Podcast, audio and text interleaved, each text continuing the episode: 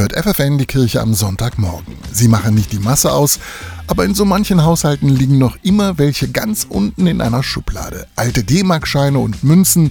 Ja, und die Bundesbank schätzt sogar, dass auch über 20 Jahre nach der Euro-Umstellung etwa 12 Milliarden Mark noch nicht in Euro gewechselt wurden, obwohl das noch möglich ist. Man kann auch Gutes mit dem alten Geld tun. Vor ziemlich genau 20 Jahren ist so im Oldenburger Land der Caritas Sozialfonds Weihbischof Freiherr von Twickel entstanden. Das sagt Geschäftsführer Konstantin Riemann. Es ist denn so dazu gekommen, dass wir in den Banken verschiedene Spendenboxen aufgestellt haben. Und wenn Menschen dann D-Mark in Euro umgetauscht haben, haben sie häufig nicht alles umgetauscht, sondern haben auch einiges von ihren Münzen und auch von den kleineren D-Mark-Scheinen zumindest in die Spendenboxen getan. Und das ist sozusagen der Grundstock, auf dem die Stiftung gegründet wurde. Mittlerweile hat die Stiftung 150.000 Euro für soziale Zwecke ausgeschüttet, vor allem für Familien. Denn die Stiftung hat zwei Ziele. Familien in Notsituationen helfen und Präventionsarbeit leisten. Etwa durch Babylotsen in Krankenhäusern, Hausaufgabenhilfe oder Selbstverteidigungskurse für Kinder. Man merkt einfach ganz viele Sachen, die so auf die Kinder und die Jugendlichen einprasseln von außen, wo man einfach sagen will,